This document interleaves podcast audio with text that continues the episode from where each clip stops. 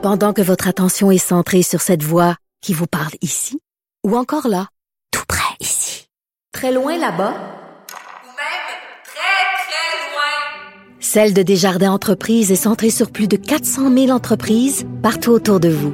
Depuis plus de 120 ans, nos équipes dédiées accompagnent les entrepreneurs d'ici à chaque étape pour qu'ils puissent rester centrés sur ce qui compte, la croissance de leur entreprise.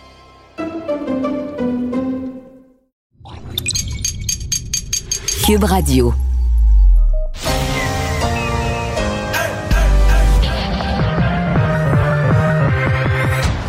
Deux, deux, deux, deux, deux animateurs cohérents, deux visions différentes. Une seule émission, pas comme les autres. Mario Dumont et Vincent Dessureau.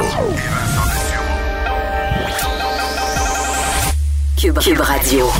Bonjour tout le monde, bienvenue à l'émission. Vendredi, c'est la dernière de cette euh, semaine chaude. C'est moi chaud aujourd'hui, c'est beaucoup plus confortable. Ça a changé d'air pas mal. On a changé d'air. Oui, Vincent, salut. Salut. Euh, encore plus dans l'est du Québec, semble-t-il. Oui. on a euh, l'air est beaucoup plus frais et respirable. Ben, ouais, dans le courant de la nuit, il y a un changement de masse d'air assez évident. Et dans le comté de Berthier aussi, euh, une nouvelle, en fait, un retour. Ruth Hélène Brosseau, euh, ça circulait beaucoup. Jack Vincing s'était pratiquement échappé euh, hier, mais elle sera de retour comme Moi, candidate j'étais dans Masquinongé et certain qu'elle n'irait pas. euh, le NPD affaibli. Puis je me disais, si elle était allée, elle serait allée au début de la campagne. Puis là, elle arrive sur le tard. Euh, oui, mais elle dit qu'elle a, elle a pris ses racines dans le coin. Faut dire qu'en 2011, elle était même pas dans le comté, mais elle avait surpris quand même après son élection, je pense, plusieurs électeurs. Elle a tenté sa chance pour euh, retrouver Ouais. son siège qu'elle avait perdu des mains du bloc. Elle était revenue de Vegas, elle avait appris le français, elle a marié un agriculteur, puis euh, maintenant, Ouais. elle est dans le Faut comté. souligner ça quand même. On rejoint Julie Marcoux.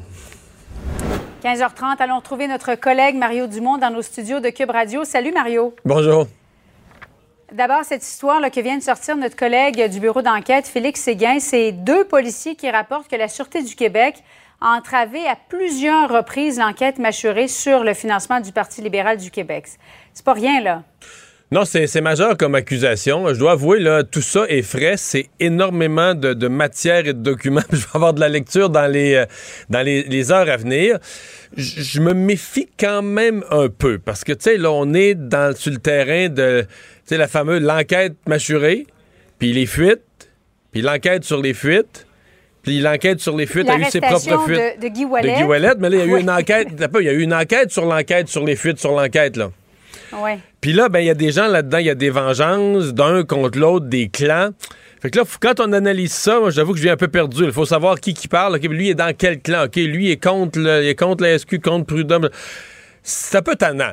La première chose comme contribuable, on dit on paye tout ce monde-là, on voudrait des gens droits, toute l'histoire des clans. par lequel lui- parce que pour lire le téléroman, faut que tu te souviennes lui est de quel bord. Là. Tu sais, comme dans les téléromans de Victor Lévy-Beaulieu, il y avait des clans, puis il faut que tu te souviennes qui est avec qui. Là. Sinon, tu viens perdu. Ouais. C'est Non, mais c'est déjà désagréable, je pense, pour le contribuable. Ceci dit, euh, il reste que l'enquête mâchurée, elle- avait visé euh, largement au Parti libéral des, des gens. Moi, personnellement, j'ai toujours douté énormément que, par exemple, il y a des gens qui pensaient que Jean Charest pourrait être arrêté, puis tout ça. Euh, tu sais, ça aurait pris, pour, arrêter un premier ministre, ça aurait pris un dossier gros de même, des preuves, tout ça, qu'on n'avait pas, peut-être, qu'ils n'ont jamais ça. Mais il y a quand même des choses là, quand même concrètes qui avaient été visées, des, perquisitions, on est allé chercher du matériel, etc.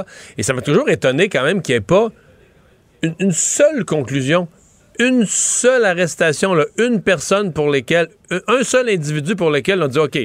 On n'est pas capable, tu sais, de, pas capable de prouver euh, tout partout toutes sortes d'affaires. On n'a pas, euh, ça a peut-être jamais existé, mais il y a quand même peut-être quelques éléments. Si on a enquêté autant, des, centaines, des milliers de pages, et là, on cherche encore, et je pense que c'est là que le dossier du bureau d'enquête arrive intéressant. On cherche encore qu'est-ce qui est arrivé, pourquoi cette enquête-là, si grosse, si coûteuse, n'a même pas euh, amené un seul individu. euh, bon, on dit que.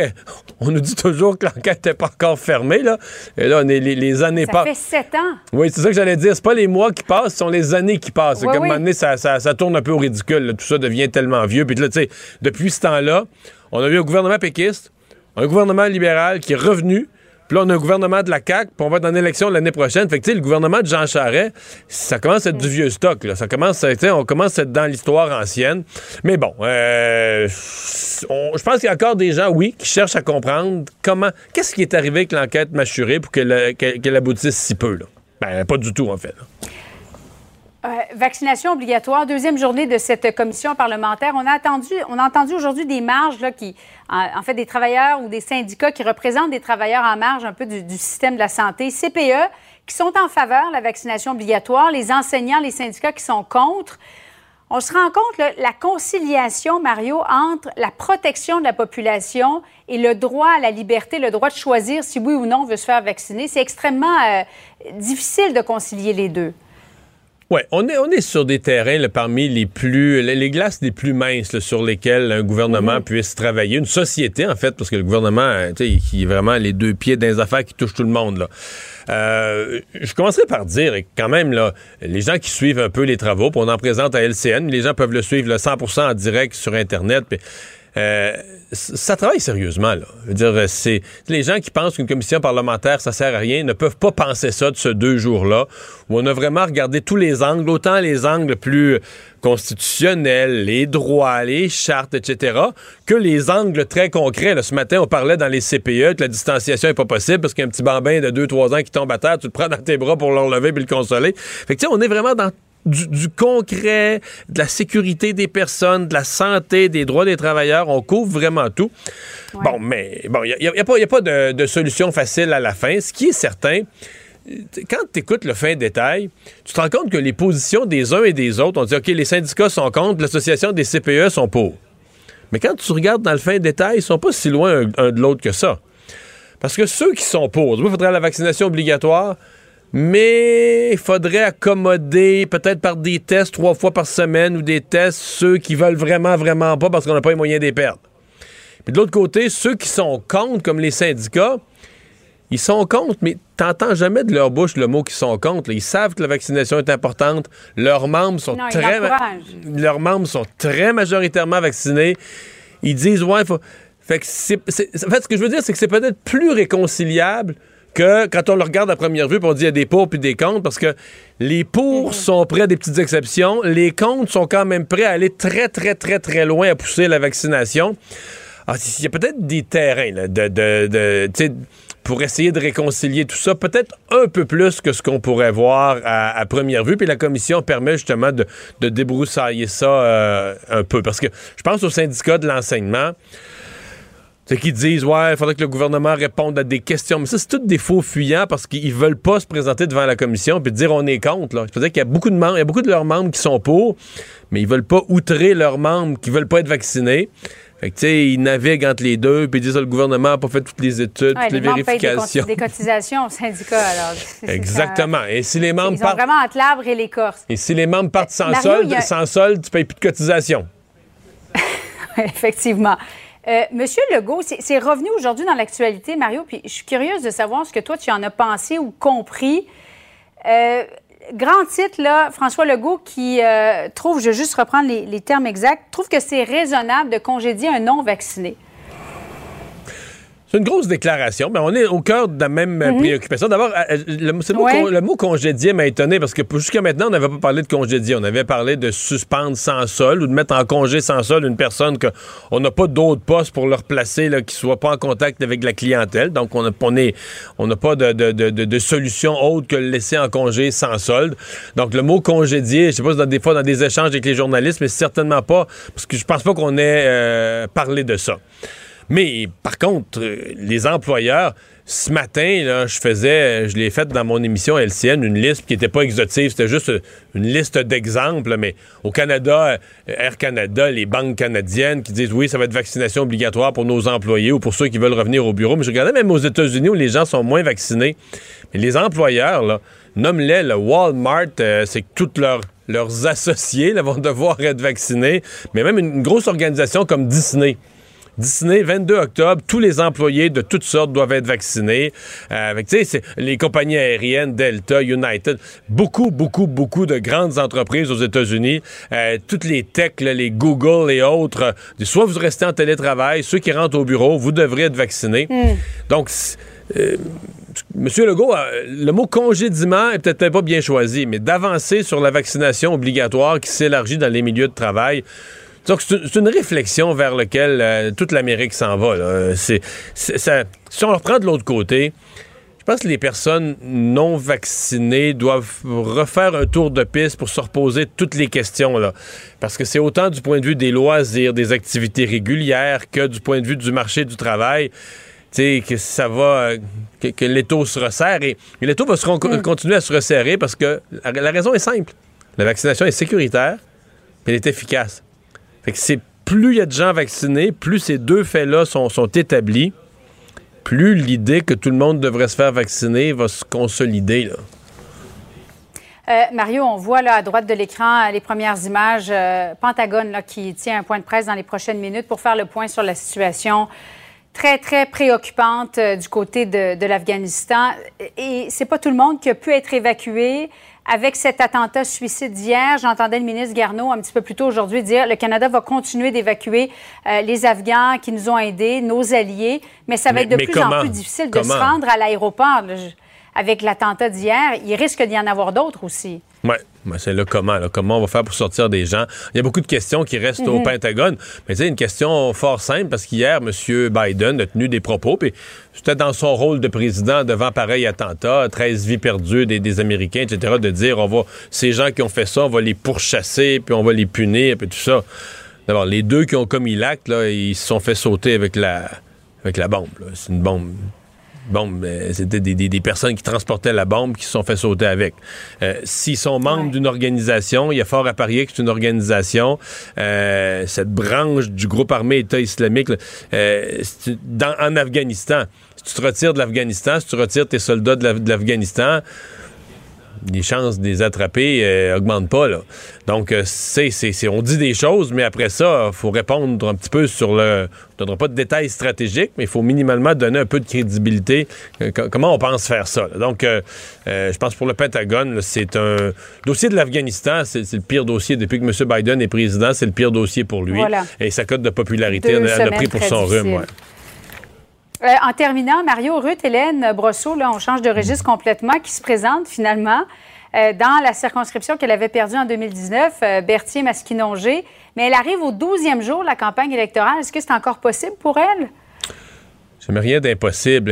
C'est le douzième jour, elle arrive tard, puis elle arrive quand même dans un contexte, là, c'est- Personnellement, ce que je dis depuis le début de la campagne, c'est que le NPD fait une excellente campagne, connaît beaucoup de succès au Canada anglais, euh, peut-être jusqu'à Montréal, avec un discours très multiculturaliste euh, euh, qu'ils ont. euh, mais c'est- un peu en. Ils ont gagné des points au Canada anglais en parlant contre la loi sur la laïcité au Québec.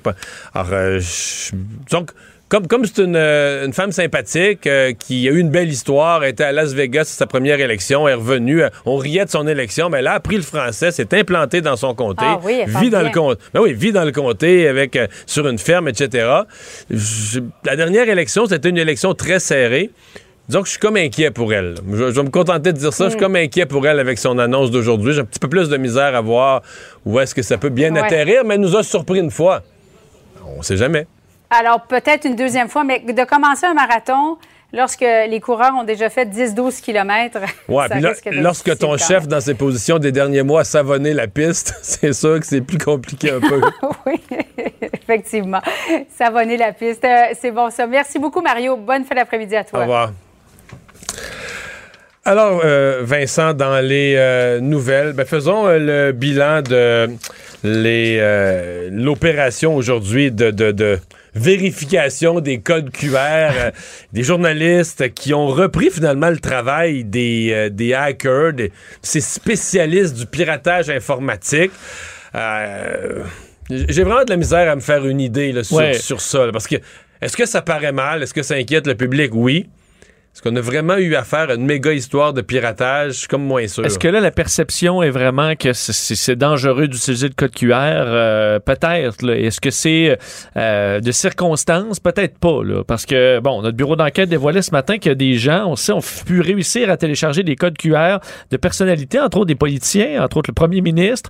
Euh, tout Mais il parle aussi de chroniqueurs. Je suis quasiment sûr que je suis dedans. là. Parce que moi, j'ai toutes Ouais, les parce que con- des chroniqueurs connus, mais on n'a pas les C'est sûr que ça se peut, ça se peut bien que ton Mais code soit là-dedans. J'ai toutes les conditions là. Je veux dire, je remplis, j'ai annoncé la date de ma... Parce que tu vas donner les détails, mais la, la date de la première dose était une clé. Moi, j'ai sur, sur Twitter, j'ai dit, euh, tu vac- j'avais pas de photo, mais vaccin, check, là, avec le petit crochet, puis Ouais, tout ouais, c'est facile à Je n'ai trouver. parlé en ondes ici. euh. Parce qu'on sait que les éléments pour pouvoir aller chercher votre, euh, votre code QR, euh, ça, ça traîne sur Internet dans le cas de beaucoup de, publici- de, de personnalités publiques. Euh, le nom, évidemment, prénom, la date de naissance. Dans ton cas, on a vu sur Wikipédia, on Ben peut oui, trouver ça. ça, euh, Euh, le, le- le- le type de vaccin reçu et la date, ce que beaucoup de gens ont publié sur les réseaux Comme sociaux. moi, j'ai raconté en ondes. Oui, et pas pour mal faire, parce qu'on voulait euh, faire la promotion du vaccin, donner l'exemple. Euh, et ensuite, il restait que le numéro d'assurance maladie, qui n'est pas le numéro le plus compliqué à retrouver, parce que c'est euh, les lettres du nom, les, la date de naissance et deux, Deux chiffres, chiffres. au bout. Donc, c'est pas un mot de passe crypté, là, le numéro d'assurance maladie. Alors, suffit d'essayer. On dit qu'on peut utiliser des outils là, pour, de piratage. On peut aussi fait, juste tu pourrais, essayer tu pourrais un, même le faire à la main, le 01, deux, 02, 03. Trois, c'est pas, euh, ça vous prendra pas trois jours. là. Euh, donc, ce que ça permet, c'est à des gens euh, mal, ben, mal intentionnés de- d'accéder à ce code QR. Et là, ça a créé tout un tollé. les... Mais, mais, mais comme tu viens de le décrire, ils ont pas. Ce matin, la, députée Maupetit du Parti libéral, je la comprenais de critiquer ça, là, mais elle, a- elle a utilisé l'expression de brèche informatique. Moi, dans ma tête, une brèche informatique, c'est qu'un vrai hacker, un pirate, craque le système, rentre dans les, bases de données, tu comprends, parce qu'il a craqué. Alors que là, quand tu rentres, là, François Legault, OK, son numéro d'assurance maladie, ben, L-E-G-F, il est né telle date, tu comprends? ça, c'est à la mitaine, c'est pas du, pas du piratage. C'est qu'à la mitaine, tu reconstitues une identité, ni plus ni moins, à partir de. Parce que c'est vrai que c'était pas exigeant. C'était facile à reconstituer pour des personnalités publiques qui ont diffusé leur date de première dose. Oui, mais là vient la question de est-ce que c'est dangereux ça? Euh, Qu'est-ce que quelqu'un qui a le code QR du premier ministre, à quoi il a accès? Ben, il a accès à son code QR euh, et au, sa, sa date de vaccination, ce qu'il avait déjà pour entrer. Donc, c'est pas une nouvelle information pour la personne qui vient de pirater en quelque sorte ce code QR, euh, parce que la meilleure façon, Mario, de protéger des informations confidentielles, c'est qu'il n'y en ait même pas sur l'outil. Alors, t'as beau le pirater, t'as beau faire de quoi, il n'y a pas d'autres informations supplémentaires. Et le code QR, pour pouvoir accéder, si quelqu'un dit, ben moi, je suis François Legault, je veux aller... euh, Il faut au- que il faut que tu aies un permis de conduire, François Legault. là. je vais aller au manoir du spaghetti. Ben là, euh, il faut que tu présentes une pièce d'identité montrant que tu es François Legault. Et là, ça implique de falsifier un permis de conduire ou un passeport ou une carte d'assurance maladie euh, réelle. Là, c'est pas le même outil, c'est pas la même technologie. Là, ça te prend euh, des systèmes de fausses cartes, euh, fausses photos, des informations confidentielles. C'est une autre étape. Donc, le bout, trouver le, code QR, ça t'amène nulle part. Et moi, je dois avouer que j'ai. Un matin, ça m'a surpris. Puis j'ai j'ai reçu en entrevue Eric Kerr. Puis là où l'entrevue, j'avoue, il m'a déstabilisé, ou il m'a amené dans un autre aspect de réflexion, c'est sur la. T'arrives vite à complexifier, là. Tu sais, si tu mets tous les mécanismes de vérification, qu'on utilise, là, les doubles vérifications avec mot de passe ou double mot de passe, ou- Oui. Là, euh, on se comprend. Moi, dans mon entourage, là, je connais plein de monde, des gens un peu plus âgés qui arrêtent pas de perdre leur mot de passe, qui sont plus capables d'ouvrir leur- des choses simples comme leur courriel parce qu'ils ont perdu le mot de passe, des affaires comme ça.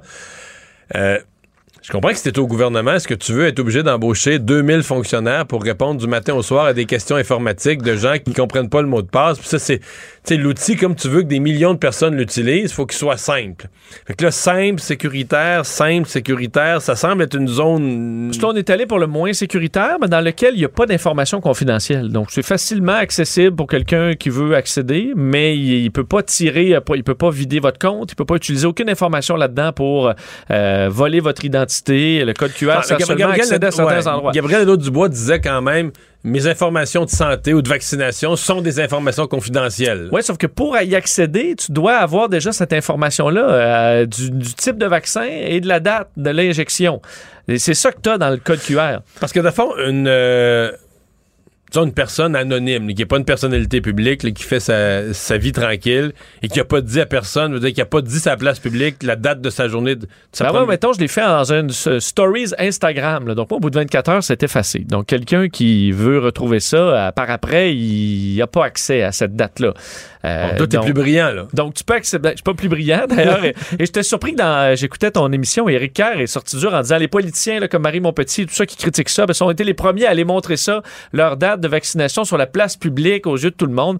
Ouais, mais je veux dire, c'était pas... faisait ça euh, pour bien faire. il faisait ça pour bien faire, pour... euh, c'est pas une mauvaise chose. L'autre contradiction d'Éric Kerr, c'est qu'il dit que c'est pas grave. C'est des informations qui sont sans, un peu comme tu disais tout à l'heure, sans conséquence.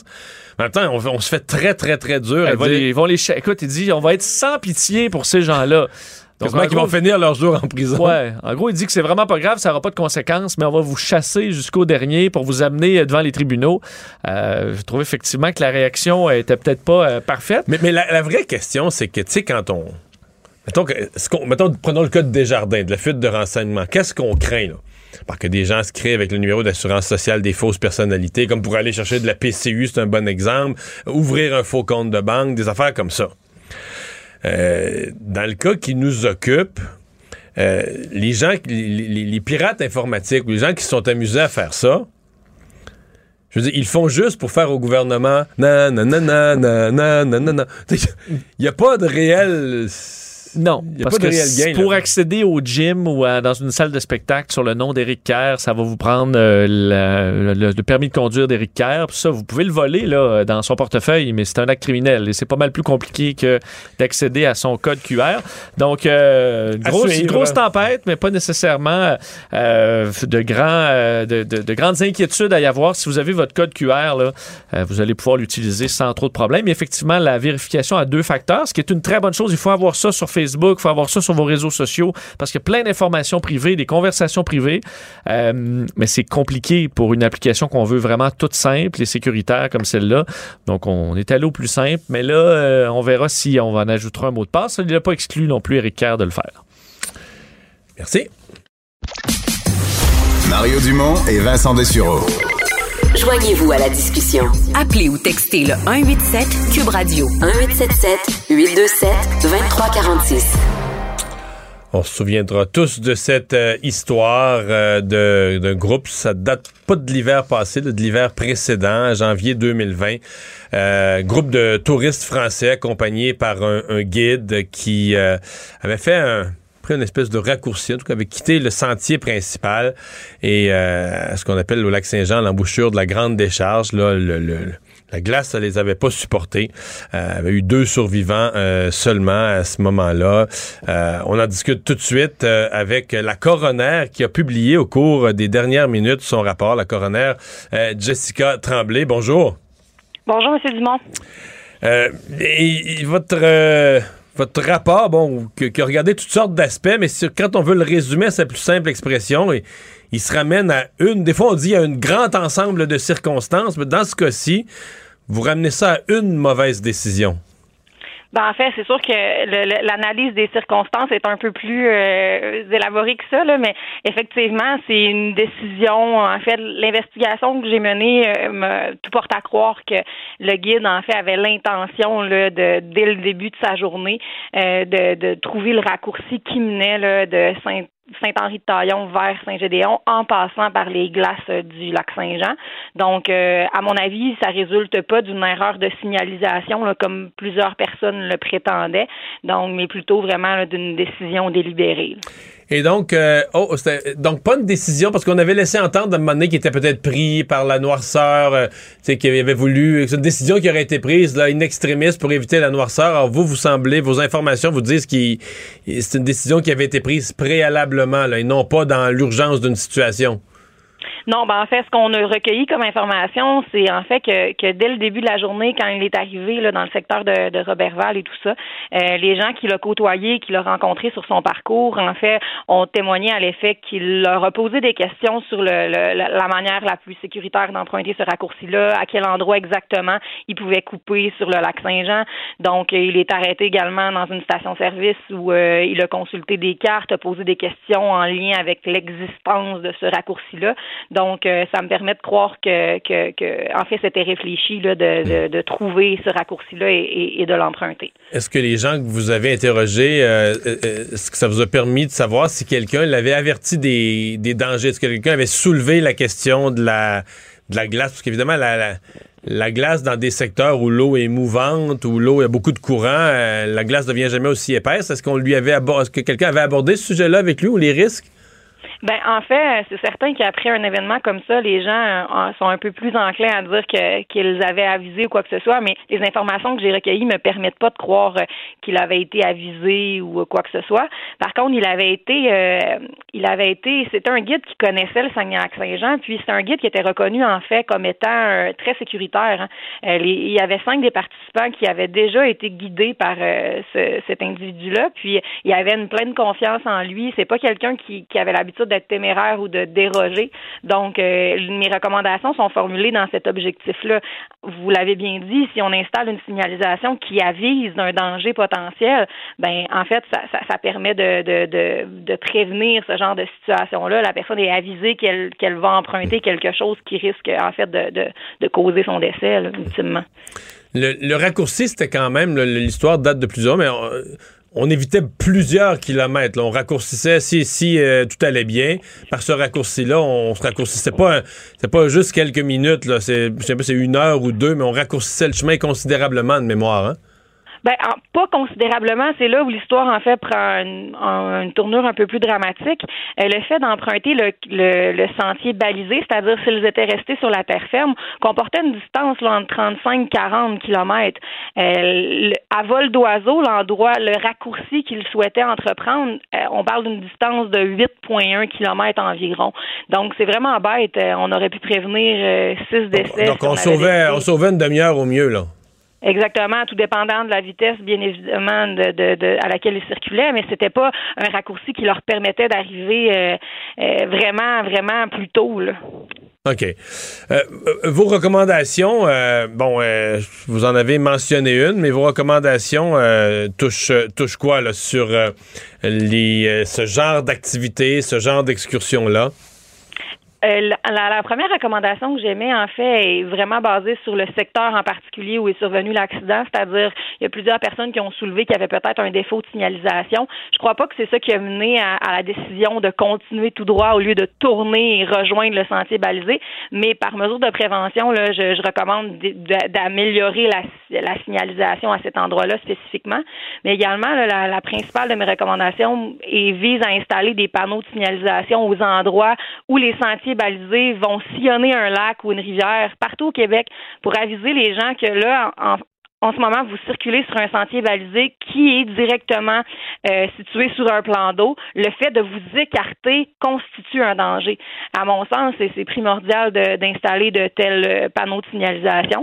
Je recommande bien, bien évidemment aussi à différents ministères euh, de, de, de poursuivre et d'intensifier leurs efforts pour prévenir ce genre de situation-là. Puis surtout, ben, de rappeler aux compagnies de location, euh, à, tous les acteurs là, dans l'industrie du tourisme, de, de rappeler l'importance d'avoir des systèmes de GPS, de, les compagnies de location qui feraient en sorte la, la, la location également de, de GPS, de d'outils de, communication pourrait permettre certainement d'éviter des, des, des situations semblables, puisque les gens pourraient à tout le moins contacter les secours ou communiquer entre eux pour prévenir un danger.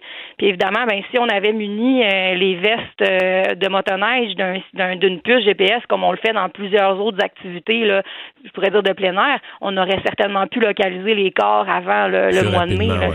Oui, exactement. Euh, vous avez un des exercices que vous faites dans une enquête du coroner comme celle-là, c'est la reconstitution la plus précise, avec les survivants, ben, mais la plus précise possible des événements. Votre euh, compréhension de cette reconstitution-là, euh, est-ce que c'est que les survivants sont quasiment des miraculés? Parce que c'est un peu le portrait qu'on avait eu, qu'ils ont été euh, qui ont été vraiment inextrémistes, ils ont pu sauver la vie ou quelqu'un leur a sauvé la vie dans des conséquences, dans des conditions extrêmement limites. Ah, effectivement, c'est certain que pour eux, en plus, c'est un territoire qui est complètement inconnu. Ils se retrouvent là à circuler sur un plan d'eau gelé dans une région qui leur est inconnue, hein, dans des conditions climatiques qui sont pas extrêmes, mais c'est certainement l'hiver, là, ce qui, des conditions qui vivaient pas là en France. Et puis euh, en, pleine noirceur. Puis en fait, ce qui est arrivé, c'est qu'il y a eu deux, on peut croire qu'il y a eu deux trous qui se sont formés dans la glace. Les premiers motoneigistes, en fait, qui suivaient le guide, ont sombré dans cette première ouverture là. Puis un deuxième groupe de motoneigistes, euh, au nombre de trois, ont tombé dans une deuxième ouverture dans la glace. Euh, c'est le dernier motoneigiste qui formait la ligne qui est parvenu à secourir les deux avant-derniers. Donc, euh, ces gens-là se sont retrouvés sur les abords de, du trou, là, en fait, si je peux me permettre, complètement gelés, trempés. Puis le guide est revenu leur dire qu'il avait perdu le reste du groupe il leur a demandé d'attendre là, puis il leur a mentionné qu'il allait revenir les chercher. Euh, puis en fait, le, guide est jamais revenu. Puis on a retrouvé son corps euh, accroché sur les berges, euh, ben, en fait sur les glaces à, à l'endroit où les cinq autres motoneigistes ont sombré. Donc le guide a tenté aussi d'aller sauver la vie des disparus. Hmm. Eh bien, mais euh, c'est quel événement qui se conclut un peu avec vos, vos recommandations. Un triste événement, mais qui quel il faut minimalement prendre le temps de, de, faire le tour pour éviter que les mêmes, les mêmes circonstances se reproduisent. Merci beaucoup d'avoir été avec nous. Merci beaucoup, M. Bonne fin de journée. La coroner Jessica Tremblay. On enchaîne tout de suite. Euh, c'est une nouvelle de, dernière heure. Là. Ça vient d'être publié il y a quelques minutes par notre bureau d'enquête. Euh, c'est euh, un ensemble. Écoutez, c'est très, très, très complexe. Ça finit par conclure qu'il y aurait eu entrave dans l'enquête mâchurée, dans l'enquête sur le financement du, du, Parti libéral du Québec. Je rejoins tout de suite Jean-Louis Fortin de notre bureau d'enquête. Bonjour Jean-Louis. Salut Mario. Euh, je le dis, c'est très complexe. Euh, on va essayer de, décortiquer ça euh, ensemble. D'abord, c'est un document qu'un juge vient de rendre public, un long document qui, est la base de tout. Là. Effectivement, là, puis nos, avocats, les avocats de, différents groupes médiatiques, là, ont, travaillé, je tiens à souligner, pendant des semaines pour qu'on puisse en connaître le contenu. Puis on voulait absolument pouvoir le publier parce qu'il y a des allégations là-dedans qui sont extrêmement troublantes, graves, là, et qui touchent euh, certains des aspects les plus fondamentaux de notre système de justice, de notre système de police. Donc, euh, euh, on, parle, ces, ces allégations-là sont contenues, ce sont, ces allégations-là sont celles de deux policiers de la Sûreté du Québec qui sont présentement euh, en congé de maladie, qui font l'objet de sanctions administratives, euh, André Boulanger et Caroline Grenier-Lafontaine. Leur nom euh, te dit peut-être quelque chose. Oui, c'était deux très hauts placés à l'UPAC. Oui, ils étaient très haut placés, puis c'est eux qui avaient mené la fameuse enquête sur les sites d'information. c'est eux, entre autres, qui avaient dirigé l'équipe qui a arrêté le député Guy Ouellet. Hein. Tu t'en son arrestation à l'automne 2017 avait, je pense qu'il n'y a pas un média au Québec qui n'en avait pas parlé pendant une semaine. Là. Euh, et bien finalement, on sait ce qui est arrivé. Euh, M. Ouellet n'a jamais été accusé. On s'est même, l'UPAC s'est même excusé en, avouant qu'il avait, c'était une arrestation fautive, euh, injustifiée. Alors, les deux policiers en question, André Boulanger et Caroline, Grenier-Lafontaine, il y a eu une enquête qui les vise pour savoir si effectivement, ben, ils ont commis des, actes répréhensibles, s'ils ont commis des, des, fautes policières qui auraient mené à cette arrestation-là. Le problème, c'est que ces deux policiers-là n'ont jamais pu s'expliquer, dire euh, ben, on a, BEI enquête sur nous, mais on n'a pas été capable de présenter notre version des faits. Nous, on n'a rien fait de mal et on, vous présente donc dans 192 pages, ça c'est le document dont tu parlais d'entrée de jeu, notre version des faits. Alors voici ce qui s'est passé selon nous. Donc c'est pas, c'est pas un interrogatoire de police de 192 pages. C'est eux qui ont rédigé un très, très long, on appellerait ça un affidavit ou une expression de leur, leur vision des faits? Oui. C'est même pas un document assermenté, d'ailleurs, hein, je tiens à le souligner. C'est signé de leur, de leur main. C'est rédigé par le cabinet d'avocats, le cabinet Guy Bertrand à Québec, qui est, très, très bien connu. Euh, mais bon, euh, on comprend que tu présentes ça à un juge, euh, tu interviens dans un dossier de cours avec ça, tu as intérêt à pas mentir quand même. on les verrait très mal inventer des choses. Et c'est le contenu de cette longue déclaration-là, moi, qui me, qui, que je trouve absolument renversant à certains égards. Il y a des allégations là-dedans qui sont extrêmement graves. Là. Ça touche le plus haut dans l'appareil judiciaire et policier au Québec. Mais ça touche quoi? Ça touche le DPCP, des gens au DPCP, le lien entre les DPCP et la police? J'avoue que moi-même, j'ai entendu vite tout à l'heure le résumé de Félix, j'ai lu les documents, j'ai pas eu beaucoup de temps, je m'en revenais en ondes, mais moi-même, je suis un peu perdu, là je comprends ça. Alors, la, première grande allégation, à mon avis, de la plus importante, que ça concerne la fameuse enquête Machuré. Machuré, tout le monde en a entendu parler. c'est l'enquête euh, de l'UPAC sur les allégations de financement illégal au Parti libéral du Québec à l'époque de Jean Charest.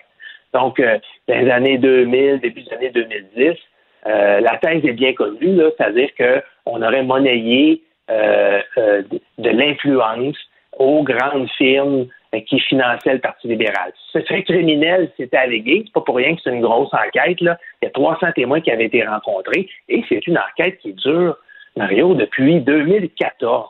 Donc, ça, traîne en longueur. Puis on s'est tous posé la question, pourquoi ça traîne? Pourquoi il n'y a personne qui est arrêté? Ou au contraire, pour enquête, n'aurait rien à s'approcher. Son, son, collecteur de fonds, Marc Bibot, n'a rien à s'approcher non plus. Euh, il n'y avait rien. Alors, on est un peu dans l'impasse depuis, depuis 7-8 ans. Et ben là, on, on semble avoir un élément de réponse. L'allégation gravissime qui est faite par André Boulanger et Caroline Grenier-Lafontaine, c'est que selon eux, il y a une procureure de la couronne extrêmement chevronnée, Betty Laurent, qui est, euh, qui est l'une des, directrices du bureau de Montréal, qui leur a dit qu'il y a eu de l'entrave dans l'enquête mâchurée. Et que la personne qui aurait entravé cette enquête-là, c'est nul autre que Martin Prudhomme, le directeur de la Sûreté du Québec. Donc là, écoute, c'est une, une, procureure de la couronne, semble-t-il, qui essaierait d'aller de l'avant avec l'écoute électronique dans une enquête comme, comme mâchurée et tu as le directeur de la Sûreté du Québec, selon ce qui est allégué toujours, c'est les prétentions des deux policiers, qui auraient, d'une façon ou d'une autre, là, euh, euh, euh, se serait arrangé pour ralentir les opérations, entraver, bref, que l'enquête ne suive pas son cours correctement. Écoute, ça serait, ça serait gravissime que si, si c'était si c'était avéré.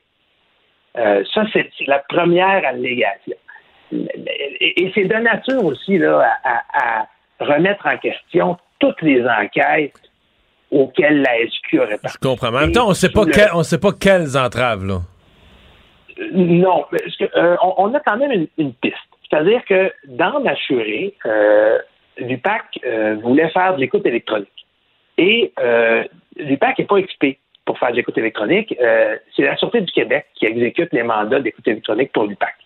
Euh, au niveau technique, ça prend une certaine expertise. Et donc, dans les, documents qu'on peut lire aujourd'hui, euh, ça serait dans le cadre de l'écoute électronique qu'il y aurait eu de l'entrave. Puis on peut se poser plein de choses. Là. Euh, je ne peux pas dire qui on voulait écouter, si effectivement c'est ce qui s'est produit, c'est-à-dire que la SQ ne voulait pas écouter ou remettre en question les personnes qui fallait écouter, j'en ai aucune idée. Mais on sait au moins que ça touche l'écoute électronique dans ma chérie. Jean-Louis, on n'a pas le temps de faire le tour des, 180 quelques pages, mais euh, dernière question, ça, nous mène où tout ça? Est-ce qu'il y a une suite ou c'est juste que ah. ça ramène, disons, un questionnement sur euh, qu'est-ce qui est arrivé dans, dans Machuré? C'est sûr qu'il va y avoir des suites parce que avec des allégations comme ça, je peux pas croire que, par exemple, l'Assemblée nationale ne voudra pas des explications. Euh, quand, il y a des allégations d'ingérence comme ça à l'endroit du directeur de la Santé du Québec, euh, je peux pas croire que. Mais qu'il est, déjà suspendu. Oui, il est déjà suspendu parce que lui-même, semble-t-il, aurait bon des choses à se reprocher euh, dans le cadre de, bon, de, la fameuse enquête sur les, sources à l'UPAC. On sait qu'ils ne sont pas accusés au criminel, Martin Prudhomme, mais il y a une enquête euh, au niveau disciplinaire, au niveau administratif. personne ne voit revenir à la sûreté. Là. Mais ça fait deux ans, presque deux ans et demi qu'il touche son plein salaire euh, il a gagné un demi-million de dollars à, arroser ses fleurs chez lui, Martin Prudhomme. On a hâte aussi d'avoir une, d'avoir une conclusion. Mais, mais, mais la suite, c'est que ben, d'abord l'enquête serment. Donc, la fameuse enquête sur des, inconduites policières alléguées, elle, elle va se poursuivre pendant encore au moins un an, un an et demi. C'est, c'est les policiers du bureau qui l'ont dit. Bon, euh, j'ai, le goût de te dire rendez-vous en, en 2023, mais euh, on a ça parce que, parce que rendez-vous en 2023 pour traiter d'affaires qui datent du début du mandat de Jean Charest en 2003. Euh, ça, ça, ça finit par être ridicule, les délais comme ça. en 2023, on va être rendu à une quatrième élection. Le soit François Legault aurait été réélu ou remplacé. Mais on a eu. Ça, ça n'a plus d'allure. C'est tellement, tellement vieux, c'est tellement dépassé que ça tourne au, ça tourne au ridicule. Je pense que le contribuable, ce qui, se dit surtout, c'est que ça coûte cher et que ça mène pas à grand-chose. Ah, les, effectivement, puis il y a tellement eu de requêtes là-dedans, puis à peu près tous les, les, toutes les personnes impliquées ont voulu faire valoir leur point. Ça s'est rendu jusqu'à même Machuré s'est rendu jusqu'en Cour suprême quand Marc Bibot, ah, ben électeur euh, ben libéral, ben en a contesté des, contesté des perquisitions. Mais ça montre une chose, c'est que ces enquêtes-là en matière de corruption, c'est tellement complexe, c'est tellement long. Puis euh, en 2010, au Québec, on s'est dit on va créer une escouade l'UPAC pour enquêter là-dessus. Ça va donner des résultats. Mais force, force est de constater, il y en a eu des arrestations, il y en a eu des projets qui sont rendus à terme. Dans le cas de Machiré, qui était le projet le plus ambitieux de l'histoire du PAC, c'est comme de l'UPAC, c'est comme si c'était trop gros, trop compliqué. on ne voit pas encore la fin de ça, malheureusement. Jean-Louis Fortin, merci beaucoup. Ça fait plaisir, Mario. Au revoir. Mario Dumont et Vincent Dessureau. Deux générations, deux visions, deux fois plus d'informations. Cube Radio. Chronique juridique avec Nada Boumefta, avocate en droit criminel et protection de la jeunesse. Chronique accélérée, Nada, parce que là, on a pris du retard. Là, ça nous sort par les oreilles, l'actualité. Bonjour.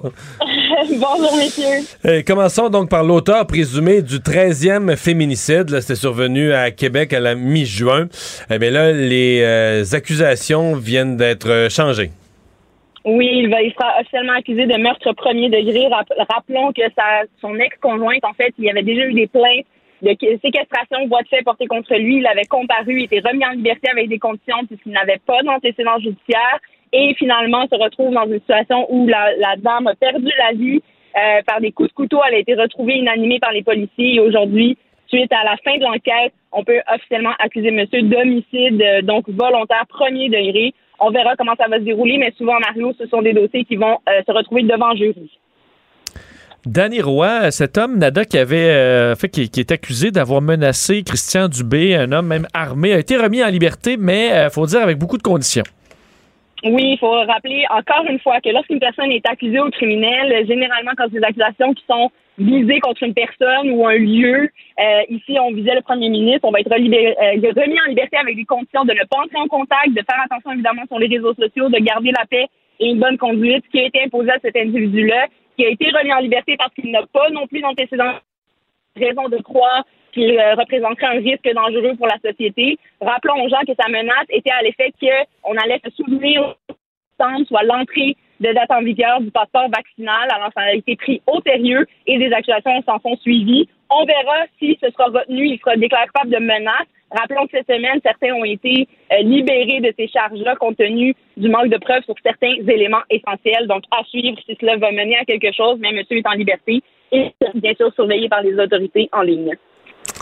Nada, c'est une saga judiciaire au Canada. L'ex-juge Jacques Delille, qui avait été condamné euh, pour le meurtre de sa femme, qui a pu jurer, je pense, c'est 7 ou 8 ans, c'est pas plus, qui a passé derrière les, barreaux, euh, avait finalement obtenu, bon, euh, nouveau procès, etc. Mais là, ses procureurs demandent carrément l'arrêt des procédures. Alors, effectivement, une saga judiciaire, on peut appeler ça comme ça. Quand même, un, un ex-juge qui est représenté par d'excellents avocats, je tiens à le mentionner. Aujourd'hui, on a aujourd'hui, on a déjà annoncé qu'il y allait avoir un nouveau procès. Et ce que plaident les avocats de l'ancien juge de Lille, c'est qu'il n'existe plus certaines preuves qui n'ont pas été euh, gardées, entre autres les coupes minutieuses du cerveau de la victime. Rappelons que l'histoire ici, on présentait une défense, entre autres, du fait que c'était un suicide, la façon dont la balle est entrée dans le crâne euh, de la, la conjointe de l'ex-juge. Tout ça était une question d'experts, évidemment de vision, de poudre à canon, d'où la, balle est entrée. Donc, beaucoup de questionnements comme ça. Alors, chaque élément de preuve lié à cette expertise-là devient très important et central. Ici, ces avocats plaident que c'est tellement important qu'ils en demanderont l'arrêt des procédures puisque cette preuve-là n'est pas accessible et n'a jamais, en fait, été euh, constituée dans cette affaire. Donc, on verra si ce sera un élément suffisant pour demander l'arrêt des procédures dans les circonstances. Si on soulève euh, un problème au niveau de la charte, donc un manque de preuves ou d'éléments de preuves qui puissent euh, soulever une défense pleine entière, on peut demander, entre autres, l'arrêt des procédures. Alors, on verra si euh, la Cour tranchera en faveur des avocats de l'ex-juge de Lille. On se déplace dans la région de Québec, Nada. Une histoire assez, assez particulière, complexe aussi. Un homme accusé d'homicide involontaire en janvier 2020 qui plaide coupable. L'accusation porte été contre lui d'avoir happé, un piéton, Marc-Antoine Lessard, 25 ans, reconnu donc qui a causé la mort d'un homme en décembre 2018. Oui, on comprend que dans cette affaire-là, il y avait euh, aussi une preuve vidéo quand même assez claire euh, où on voit les actions de l'individu. On parle également de coups de couteau qui auraient été euh, aussi en lien avec cette affaire-là. Une, une enquête de la SQ qui a été menée, mais on comprend quand même une sentence sévère de 7 ans, mais dans les circonstances qui seraient applicables à cet individu-là et compte tenu évidemment des, des conséquences euh, qu'il y en a eu, on en a tenu compte. Mais je tiens à rappeler qu'au criminel, lorsqu'on impose une sentence, c'est jamais du œil pour œil, dent pour dent. Et en fonction, par exemple, s'il y a eu mort d'homme ou pas, imposer nécessairement une sentence plus grande ou pas. Oui, c'est un facteur aggravant dont on va tenir compte, mais ce n'est pas un système euh, de vengeance non plus. Mais on comprend qu'on est quand même dans une euh, fourchette de peine assez sévère dans ce type de dossier-là. Nada, merci. Bonne fin de semaine. Merci. À demain. Bon week-end, messieurs. Mario Dumont et Vincent Dessureau. Joignez-vous à la discussion. Appelez ou textez le 187 Cube Radio 1877 827 2346. Alors, toute la journée à l'Assemblée nationale, on continuait les travaux de la commission sur euh, la vaccination obligatoire. Euh, on avait fait pas mal le tour du jardin hier pour ce qui est du secteur de la santé. Donc, euh, la journée d'aujourd'hui visait surtout à explorer ce que ça pourrait donner si on l'élargissait à d'autres secteurs. les collèges et universités se sont opposés à la vaccination obligatoire. Avec nous, Pierre Cossette, recteur de l'Université de Sherbrooke et président du Bureau de coopération interuniversitaire. Bonjour, Monsieur Cossette. Bonjour. Première question, pourquoi ça s'appelle plus la conférence des recteurs? Ah, ça, c'est une longue histoire. Il y a eu euh, plusieurs enjeux, euh, une transformation et, un changement de portée du mandat. Bref, euh, il y a plusieurs années maintenant, je pourrais vous dire exactement, il y a eu une, un, makeover, on pourrait dire comme ça, avec un changement de nom qui s'appelle maintenant le Bureau de coopération interuniversitaire, mais ça, regroupe encore toutes les universités québécoises. C'est le même concept. Oui, c'est ça, exactement. OK non à la vaccination euh, obligatoire. Euh, pourtant, euh, au Canada, quand même, il y a beaucoup d'universités, en Colombie-Britannique, en Ontario, Guelph, York, Western, l'Université de Toronto, l'Université d'Ottawa, puis j'en passe, même chose dans l'Atlantique. Pourquoi le Québec fait bande à part? Ben, en fait, nous, on espère que la vaccination va augmenter le plus possible, mais il y a quelques éléments qui sont vraiment importants à souligner. Le premier, c'est que jusqu'à maintenant, ça va très bien puis là, je, parfois, là, je vous m'excuserez d'emblée. Là, moi, ma formation, elle est médicale. Là. Euh, donc, euh, mais euh, on, trouve que le, traitement évolue très bien, puis que ça avance bien. On, sait déjà, nous, par les données qu'on a de croisées par les ministères, qu'on a 86% de nos étudiantes et étudiants qui, s'ils n'ont pas déjà leur deuxième dose, ont pris leur rendez-vous pour leur deuxième dose. Bref, autrement dit, ce qu'on fait maintenant marche déjà très bien. On a aussi le masque qui est imposé partout, qui est une mesure très efficace, combinée avec les autres mesures. Et, euh, et c'est là qu'il faut toujours aussi vérifier c'est quoi les avantages versus les inconvénients, ou je dirais les effets euh, bénéfiques versus les effets secondaires. Euh, puis même ailleurs, quand ils disent qu'ils font l'obligation, ben, ils sont obligés de prévoir toute une série d'exceptions. Ouais, c'est ça. C'est, les internationaux. Comment on gère ça dans les faits? Donc, ça, c'est, très important. Oui, c'est ça. L'Ontario, entre autres, je regardais leur politique, c'est vaccination obligatoire, mais point de suspension. Là. Il y a des exceptions. Là. Oui. Exactement. Puis donc nous, et je vous dirais, il y a des débats, là, c'est pas unanime, et puis il faut que je sois vraiment transparent avec vous, mais pour la grande majorité, on, pense que ce qu'on fait déjà marche. Euh, l'autre chose aussi, c'est que euh, euh, les universités ont la latitude pour certaines de les des activités qu'elles font d'en faire davantage. Bon, certaines vont imposer la vaccination obligatoire, par exemple, dans leur résidence ou des endroits qui sont justifiés là. et il y, y, a plusieurs exemples comme ça. Mais nous, on opère en période de COVID depuis très longtemps. On a acquis l'expertise, on sait gérer les cas, on sait gérer les, éclosions. Il y en a eu quelques-unes et tout. C'est normal. Nos, nos étudiants euh, et étudiantes, c'est un grand nombre de personnes. Écoutez, c'est 310 000 étudiantes et étudiants, près de 100 000 employés. En fait, un des points qu'on dit, nous, c'est que si on veut obliger, euh, c'est très différent un passeport vaccinal pour des activités facultatives, des activités obligatoires ou euh, essentielles, parce que c'est un droit à l'enseignement. Donc, quand on parle de vaccination obligatoire, même en termes légaux, ça soulève toute une série d'enjeux. Ça veut dire qu'il faudrait exclure de nos campus les gens qui ne le sont pas. Alors, je donnais un exemple à un journaliste hier. Je dis, ben, euh, si je prends les trois stations de métro les plus achalandées du réseau de la STM à Montréal, Berry, Longueuil et Guy, ben, c'est Berry UCAM, Longueuil, Université de Sherbrooke et Guy Concordia. Euh, ils sont, nos universités sont assis dessus. Qu'est-ce qu'on fait? Euh, On est donc c'est beau là, de dire théoriquement on va interdire la circulation des gens, mais comment on fait ça là? Donc quand le comment devient très, très, très lourd à administrer, puis qu'on sait déjà que ce qu'on faisait avant marche vraiment bien, on va dans la bonne direction, ben là, on se dit, est-ce qu'on va mettre toutes nos ressources juste pour gérer ça? On n'a pas d'autres priorités plus importantes. Puis, euh, et, et, là, je ne veux pas faire, je, je, vais être très clair, la COVID, c'est extrêmement important pour nous. On va suivre si la santé publique et si le gouvernement du Québec décidait qu'il fallait une vaccination obligatoire, pour réaliser que si on veut une vaccination obligatoire dans les universités, c'est un peu comme une vaccination obligatoire dans la société en général. Nos chargés de cours travaillent dans les bureaux d'avocats, ils parlent dans les bureaux de comptables, on reçoit des clients dans une université, il y a toute une dimension service à la collectivité. Euh, euh, donc, euh, et, c'est là qu'on se dit, ben, à l'heure actuelle, il me semble qu'on a tout ce qu'il faut pour une rentrée qui, qui, qui va bien fonctionner. Et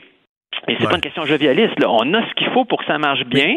Euh, les étudiantes et étudiants où les, les, rentrées ont commencé sont très très contents d'être là.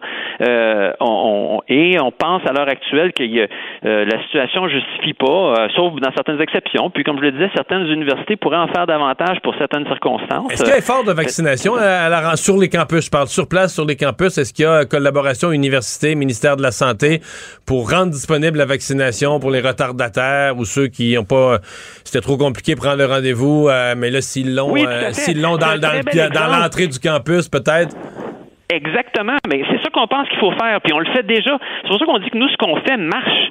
Et il pourrait arriver que si on, on donne des ordres là, très contraignants, d'ailleurs, on le sait en santé publique, là, puis dans le changement des comportements humains, que ce soit le tabagisme ou n'importe quelle autre chose, quand on met des interdictions puis des obligations, il faut faire attention. Et parfois, on n'a pas du tout des meilleurs résultats. Hein. Il, y a, ça l'autre chose qu'il faut réaliser. Puis là, on a déjà un excellent résultat euh, qui, qui, qui, se dessine. Puis on est en collaboration étroite avec nos directions régionales d'établissements de puis de santé publique. Donc oui, on a des vaccinations sur le campus. Écoutez, nos étudiants internationaux, parce qu'il y en a quand même plusieurs qui arrivent, il y a, des, possibilités, ils sont pris en charge dès l'aéroport Trudeau. Donc, tout ça fonctionne bien à l'heure actuelle. Donc, on, on, pour nous, c'est pas qu'on néglige, on, on fait tout ce qu'on peut faire. Mais on pense que ce qu'on peut faire maintenant, c'est déjà excellent. Évidemment, si le virus mutait encore puis que la situation change tout, on n'arrête pas de s'adapter depuis le début de la COVID. On va s'adapter encore, mais, mais à l'heure actuelle, euh, changer les, la stabilité, là, puis il y a tout l'enjeu de la santé mentale puis du stress que dans la, stabilité des règles du jeu, puis de savoir, ben c'est maintenant que ça, se fonctionne comme ça, parce que la rentrée, elle a lieu maintenant. Changé les règles du jeu en pleine rentrée. Euh, faut pas négliger l'impact que ça aurait psychologique aussi.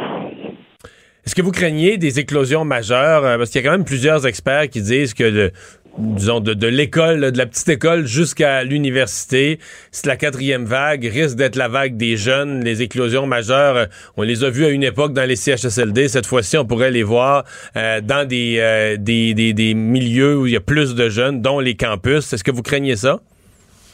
Non. En fait, c'est sûr qu'il y aura des éclosions, puis c'est sûr qu'il y aura des cas. Nos jeunes, là, quand vous allez au centre d'achat, là, euh, c'est eux qui font le service dans les plupart des magasins.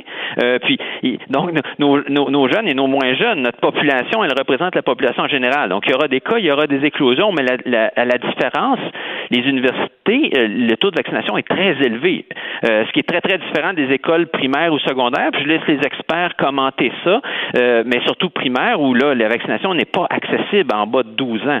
Euh, donc, pour nous, euh, euh, c'est sûr que les non-vaccinés, ben pour nous et pour toute la société, on le voit bien, là, encore les statistiques aujourd'hui, les non-vaccinés ont 22 fois plus de chances d'avoir une COVID sévère que les vaccinés. Donc, mais nous, je vous le dis, nos données nous disent qu'on va atteindre 86% de double vaccination juste en continuant ce qu'on fait déjà, puis en maintenant notre élan va peut-être monter encore davantage. donc là, on a vraiment des taux. Écoutez, on est, on est dans les taux les plus élevés au monde, là, donc je pense qu'on a ce qu'il faut pour y aller avec confiance. Lucidité, vigilance, mais confiance aussi. Pierre Cossette, merci d'avoir été avec nous. Ça fait plaisir. le recteur de l'Université de Sherbrooke. Le remède à la désinformation. Le remède à la désinformation. Mario Dumont et Vincent Dessureau. Cube Radio. Vous avez 24 minutes dans une journée. Tout savoir en 24 minutes. Pour s'informer et comprendre en 24 minutes, ici Mario Dumont, en compagnie de Vincent Dessureau, des studios de Cube Radio, la station d'affaires publique de Québecor. Voici Tout savoir en 24 minutes. Tout savoir en 24 minutes. Une autre grosse journée dans l'actualité, marquée entre autres par un très lourd bilan qui s'est euh, alourdi dans les dernières heures sur cette euh, tragédie, ces attentats en Afghanistan, la campagne fédérale, la commission parlementaire sur la vaccination obligatoire. Mais commençons par peut-être la nouvelle qui fait le plus jaser aujourd'hui, le dossier de la sécurité du code QR. On sait que ce matin, notre bureau d'enquête dévoilait euh, que des hackers, des pirates avaient facilement pu trouver le code QR de personnalités publiques, dont les poli- des politiciens, dont le premier ministre lui-même, des chroniqueurs également politiques, des chroniqueurs bien connus. Euh, et euh, ce, tout simplement en utilisant des informations qui euh, circulent, c'est-à-dire la date de naissance de ces personnalités-là, la date du vaccin, de la première dose, le- la sorte également du, du vaccin, la marque, et avec le numéro d'assurance maladie qui on peut trouver assez facilement parce que ce sont les On lettres. peut, on peut le reconstituer à, à- à deux chiffres près. Exact. À la fin, il reste les deux chiffres qui sont plus aléatoires et là, il faut une chance sur 100. On peut le faire à la main. Y a certains outils également qui peuvent le, faire et les gens donc qui pouvaient obtenir ces codes QR de façon frauduleuse. Ça a déclenché beaucoup, beaucoup de réactions un petit peu partout, entre autres dans l'opposition. Euh, je vais vous faire entendre un petit montage de bon, Vincent Marissal, vous allez entendre Gabriel Nadeau-Dubois, Marie Monpetit, euh, qui euh, critiquait fortement ce qu'il voit comme une faille de sécurité dans l'application Vaxicode. C'est pas sérieux, là. C'est vraiment gênant pour euh, le gouvernement, mais c'est embarrassant pour la population. Ben, évidemment, c'est inquiétant. En fait, euh, c'est la démonstration de ce qu'on demandait, c'est-à-dire une commission parlementaire puis un, un encadrement légal euh, du passeport vaccinal. Là, on voit que, que ça dérape. C'est inquiétant, c'est préoccupant.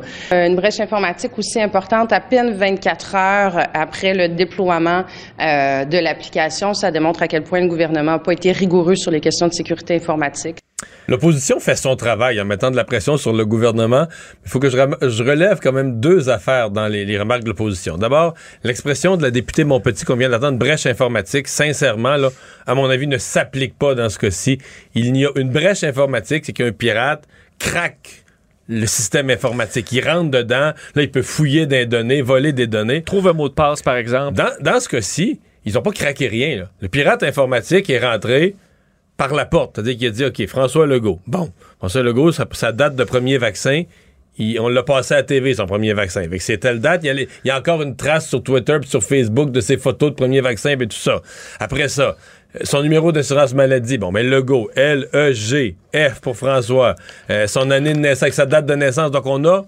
On est entré par la porte d'en avant. On est entré avec des données qui permettent... Ce qui soulève la question, est-ce que c'est trop facile? Peut-être un peu, mais en même temps, c'est- on veut pas rendre ça trop compliqué non plus. Là, tu t'adresses à des millions de personnes qui sont pas tous habiles en informatique. L'autre remarque, beaucoup plus drôle, c'est le député des îles de la Madeleine, le, le péquiste Joël Arsenault, que j'aime bien, puis tout ça, mais qui dit que il laisse entendre que tu sais, ça, ouais, on l'avait dit, ça prenait une commission parlementaire. Je te pose la question, Vincent. Toi, est-ce que tu penses que s'il y avait eu, mettons, une journée de commission parlementaire pour étudier le passeport vaccinal, ça aurait garanti qu'une telle chose, qu'une telle chose n'arrive pas? C'est une très bonne question. Euh, C'est une très Moi, bonne question. J'ai siégé dans des centaines de commissions parlementaires et j'ai pas de garantie que une journée de commission parlementaire aurait évité l'événement. De toute façon, j'ai pas trouvé de commentaires de- d'autres politiciens disant il y a deux semaines Hey, mais avez-vous pensé à ça? Euh, faut mettre un mot de passe ou faut pas que ce soit accessible aussi facilement? Euh, Bon, qui dénotait cette faille. Euh, Éric Kerr, ce matin, s'est défendu longuement, entre autres, à, ton émission à LCN, où bon, il admet que la qu'il n'y a pas d'une grande protection sur l'application Vaxicode. Ça pourrait être renforcé. Par contre, explique qu'il y a peu de choses à faire avec ça. Le code QR vous permet pas d'aller directement dans un restaurant, par exemple. On peut écouter le ministre Kerr. Oui, ce matin, il y a quelqu'un qui a le code QR. Bravo. Maintenant, cette personne-là, pour aller au restaurant, euh, consommer un repas au nom d'Éric Kerr, doit prouver qu'elle est Éric Kerr. Ça, c'est une autre paire de manches. Parce que ça veut dire qu'il faut présenter non seulement un document qu'on a obtenu de façon illégitime, mais il faut aussi exhiber une pièce d'identité qu'on devra falsifier. Et ça, c'est une autre paire de manches. Falsifier un permis de conduire, carte d'assurance maladie, un passeport, je dis pas que c'est impossible. Encore une fois, ce n'est pas impossible. Mais ceux qui ont les moyens de faire ça, là, c'est pas votre code QR qui les intéresse. C'est d'autres aspects de votre vie privée qui sont pas mal plus rentables. Ceci dit, le ministre Kerr a une bien mauvaise journée. Oui, et d'ailleurs, il a il a voulu se montrer très ferme parce qu'il explique que selon lui, c'est c'est pas grave, en fait, que ce soit euh, facilement accessible, ça vous permet pas de faire grand-chose. Parce Mais que c'est des temps- renseignements. euh, en fait, c'est des rense- beaucoup de gens l'ont publié, l'ont publié ces réseaux sociaux, puis ils l'ont dit, mettons, il y a tout tant de monde que ça, mettons, qui cacherait euh, la- leur date de vaccination puis le vaccin qu'ils ont eu. Moi, je me suis fait vacciner, je sais pas, mais le 8 mai, j'ai eu AstraZeneca. au palais des congrès. C'est secret. euh, Surtout que tu as besoin d'une de ces informations-là pour y entrer. Donc, c'est une information que tu as déjà, la date et le, le type de vaccin reçu. Euh, et ensuite, ça te prend une véritable carte qui, là, est émise par le gouvernement, sécurisée pour pouvoir accéder au gym sous un faux nom. Là.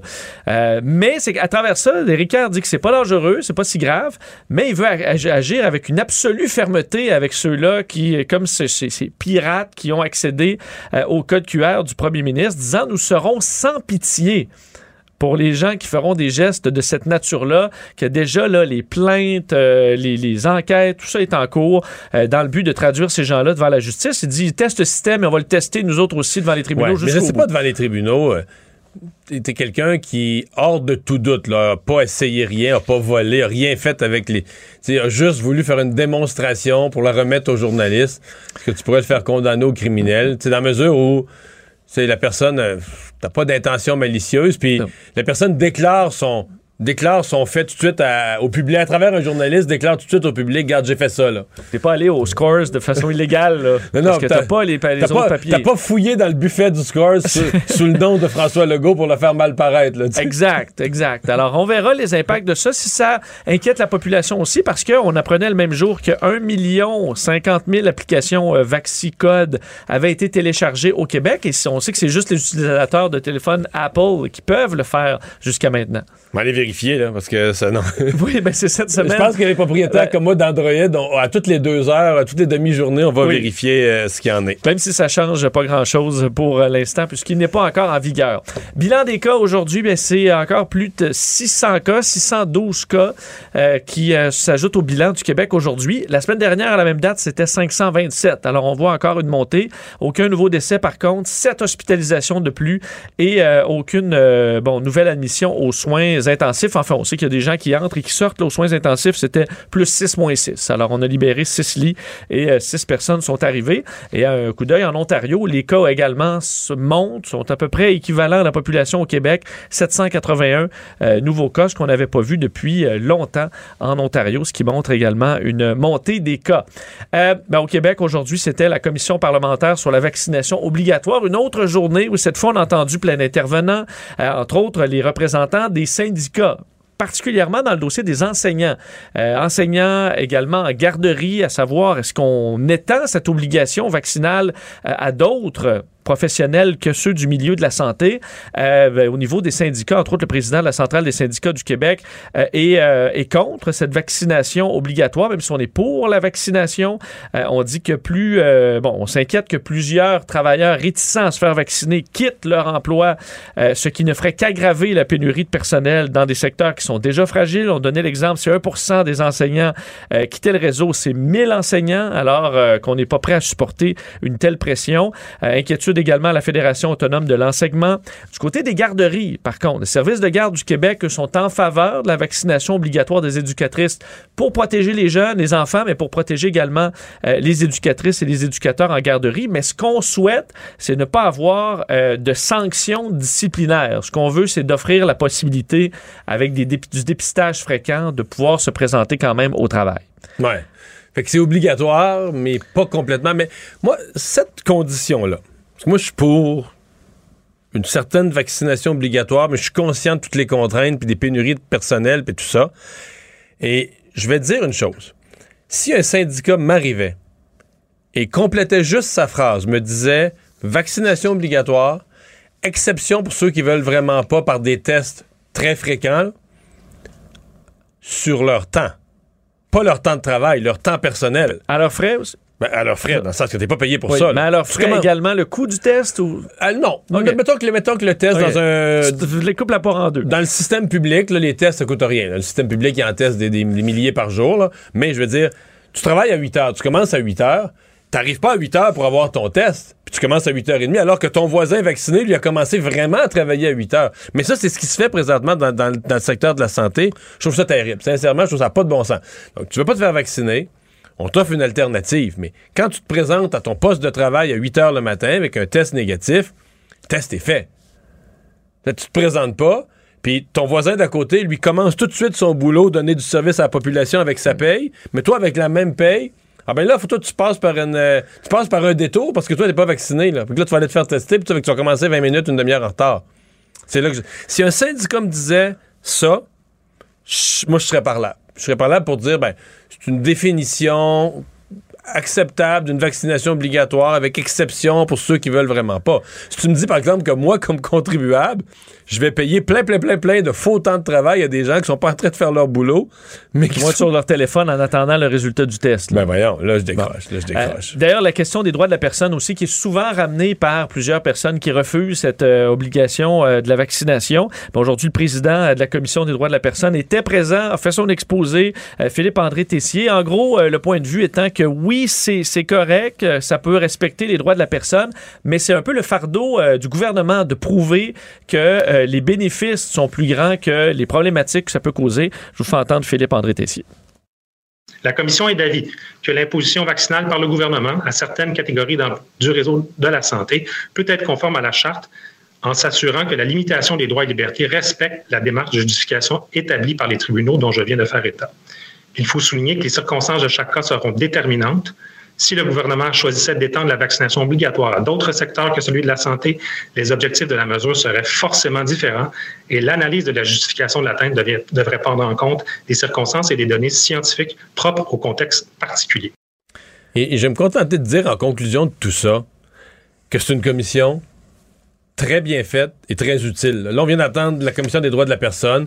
Et quand je dis très utile, on sera allé durant deux jours des grandes questions philosophiques de, de droits de la personne, puis questions légales, puis tout ça, jusqu'au très concret dans les CPE matin, de dire, ben nous autres, la distanciation est pas possible parce que là, le petit bonhomme la petite bonne femme de deux ans et demi tombe, tombe ses genoux, puis genoux râpés, puis il faut le prendre dans nos bras, puis le consoler. Fait que on sera allé dans toutes les, perspectives. Donc, aux gens qui, qui ont l'impression parfois qu'au Parlement, on perd son temps. Non, là, en 24 en 48 heures, en deux jours, on aura, vraiment, à mon avis, fait œuvre utile, travaillé sérieusement, de façon assez non partisane, euh, pour aller, aller brasser cette histoire-là, complexe, mais aller la voir sur toutes ses coutures.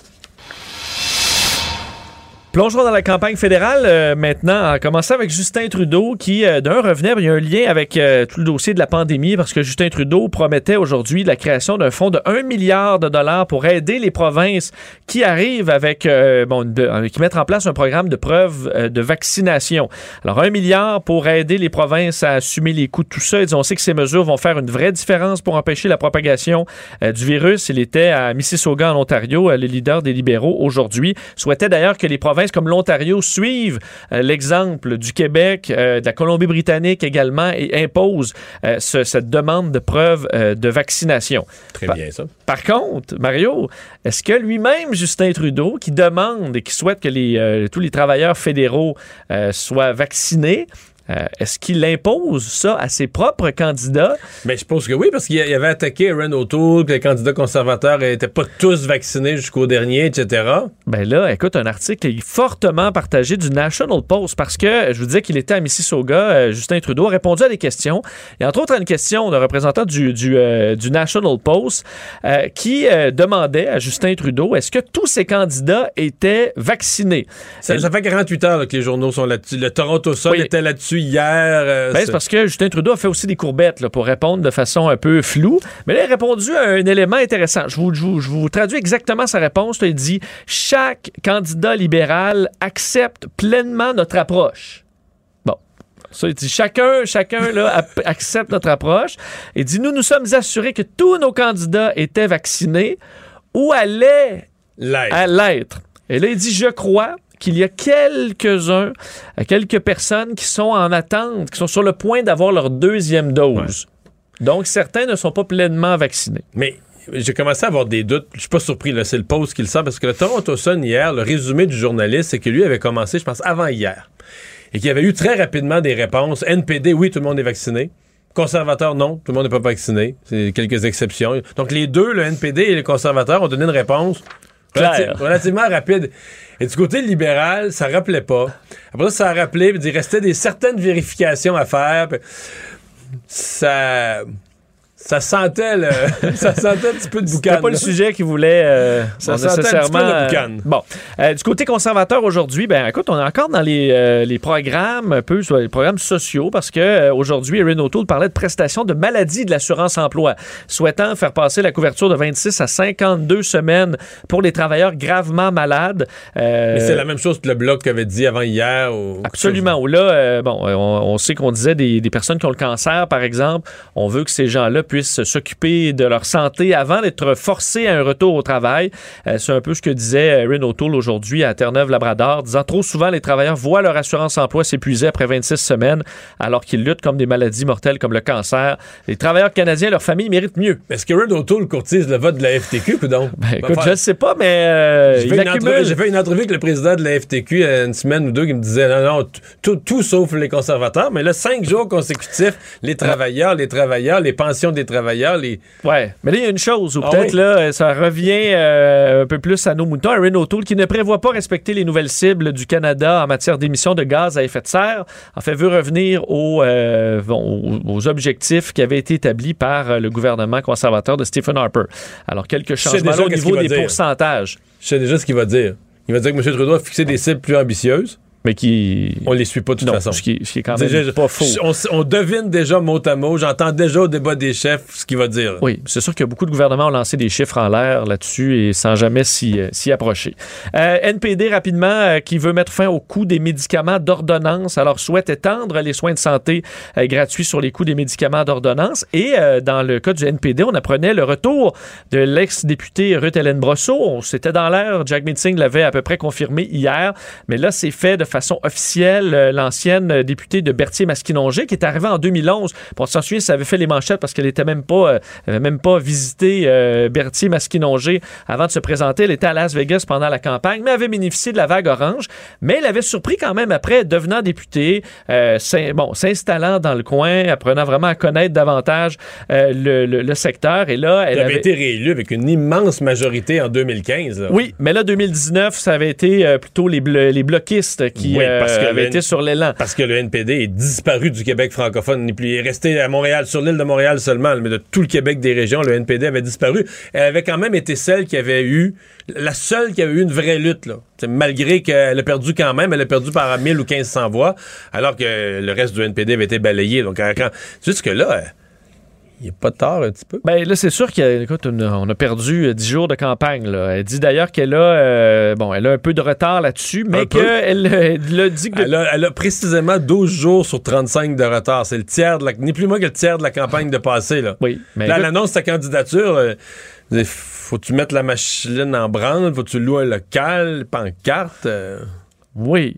Ça rappelle 2011 où elle n'avait pas euh, mis nécessairement beaucoup d'efforts dans sa campagne. je- Elle là, je vais te dire une chose. En Oui. 2011, là, elle a passé dans la vague de Oui, Jack Layton. tout à fait. Puis C'était toute une vague. Là. Tu vois, c'était c'est la vague orange. Le comté au nord de chez eux était NPD, à l'ouest de chez eux était NPD, à l'est de chez eux était NPD, au sud était NPD. Puis à un moment donné, tout dans une vague de même, tout en bas. J'aurais gagné, tout le monde qui nous écoute aurait gagné aussi. Dans n'importe quel comté, Oui. oui, c'est ça. Bon. Ceci dit, là, il faut qu'elle gagne, euh, on va dire, à l'huile de, l'huile de bras, là, tu sais, à aller serrer les mains, puis rencontrer les gens, puis tout ça. Puis je- je- ça va être difficile, d'autant plus qu'à mon avis, sans méchanceté, mais je considère que le NPD a quasiment mis un X sur le Québec hors Montréal. Pas mis un X sur Montréal, ils veulent gagner des sièges à Montréal. Mais tu sais, ils ont eu de la misère dans l'Est du Québec. Il manquait, encore, il manquait encore plein de candidats au début de la semaine. Leur candidat dans Montmagny, Rivière-du-Loup, Kamouraska, euh, était rendu libéral. Leur ancien député est passé libéral. Tu sais, C'est pas facile pour le NPD, on va dire, dans le Québec, euh, surtout depuis les positions sur la laïcité puis contre la loi 21. C'est pas facile dans le Québec des régions. On verra le travail local parce qu'elle qui s'est installée, Oui. dit entre autres avoir travaillé avec son conjoint sur place, développer un projet d'achat local. Alors on verra l'effet sur euh, les bulletins de vote. Et en terminant, le bloc euh, qui réclame des, euh, fait, plus de 120 millions de dollars pour la transformation de l'aluminium au, euh, au Québec, demandant que cet argent-là soit permis euh, bon, d'être investi dans la recherche, le financement des entreprises pour développer entre autres la deuxième et troisième transformation dans le monde de l'aluminium. Tout savoir en 24 minutes. Parlons d'Afghanistan maintenant parce que les nouvelles ne sont pas très bonnes. On parlait hier de, ces, euh, de ce double attentat euh, en périphérie de l'aéroport Hamid Karzai de Kaboul. A le bilan qui a vraiment euh, augmenté de façon dramatique dans les dernières heures. On parle maintenant de 160, ça fait plus de 170 Afghans qui sont morts dans la déflagration, plus de 13, ça fait au moins 13 militaires américains. Donc le bilan qui a vraiment, vraiment augmenté, ce qui ramène ce dossier de l'Afghanistan au centre de l'actualité. Justin Trudeau qui a d'ailleurs rappelé aujourd'hui euh, qu'il souhaitait encore et qu'il avait comme priorité d'évacuer le plus possible des gens d'Afghanistan. Mais là, la mission, elle est terminée. Euh, Marc Garneau, ce matin, euh, confirmait que la mission, non seulement des vols était terminée, mais on avait laissé quelques personnes sur place, huit d'entre eux, pour s'assurer du respect du pont aérien qu'on avait installé avec les Alliés. même ces gens-là ont quitté. Alors, il n'y a plus de représentation de Canadiens en Afghanistan. L'armée qui a évacué 3700 personnes. On ignore exactement combien de personnes il reste sur place parce que plusieurs ne se sont pas nécessairement enregistrés à l'ambassade, euh, mais on est conscient qu'on a laissé des gens derrière. Euh, ce qui a amené entre autres Erin O'Toole aujourd'hui à, euh, bon, parler dans une vidéo intitulée Déclaration spéciale sur l'Afghanistan, a publié ça hier soir, souhaitant fournir un soutien politique et même matériel aux Afghans qui résistent à l'occupation talibane, ce qui amène l'idée est-ce qu'on devrait armer les bon ceux qui se battent localement contre les talibans? Mais là, pour tout de suite, l'armée américaine a armé les talibans.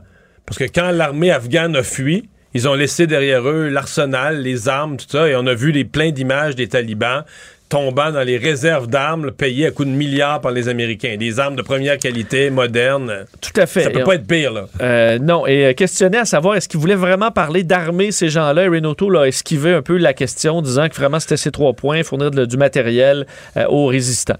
Ouais. Le, ma compréhension, parce que ce matin, j'écoutais le ministre de l'Immigration parlant de réfugiés qu'on pourrait, réfugiés afghans qu'on pourrait amener. Je crois comprendre qu'ils espèrent euh, un, retour de l'aéroport de Kaboul à des activités, entre guillemets, régulières, incluant potentiellement des, des, vols commerciaux, que ces réfugiés-là partiraient avec leur, oui, prendre leur billet, leur euh, passeport, leur billet, leur valise, puis partir. Écoute, je le souhaite, là.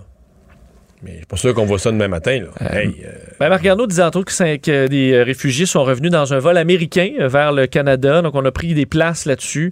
Mais pour les vols commerciaux, ça, c'est loin d'être certain. Revenons euh, sur cette tragédie sur le lac Saint-Jean euh, en 2000, le 21 janvier 2020. Aujourd'hui, la coroner Jessica Tremblay euh, remettait son rapport. On se souvient que cet incident-là des, des motoneigistes, dont des touristes français qui avaient été engloutis dans la rivière Grande Décharge au lac Saint-Jean. bon, la coroner rejette entre autres la question de la condition météorologique, la vitesse, l'état de la motoneige. C'est davantage un problème de signalisation, l'imprudence entre autres du, du guide qui a mené ces gens là dans un territoire dangereux. Euh, fait une série de recommandations pour plus de formation, entre autres, plus de signalisation et entre autres de pouvoir avoir un système euh, bon, technologique pour pouvoir appeler euh, de, de, l'aide en cas de problème, ce qui n'était pas possible à ce moment-là. On jugera pas le guide parce qu'il a perdu lui-même la vie puis a tenté, visiblement, a tenté de sauver des gens. C'est ce qui ressort. reste que essentiellement, c'est une mauvaise décision d'avoir voulu. Tout, repose sur une mauvaise décision d'avoir voulu prendre un raccourci.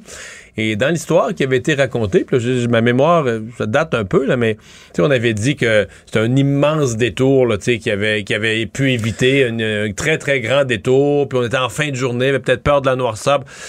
Il semble que pas si loin que ça. C'était pas un si grand détour qu'on a évité.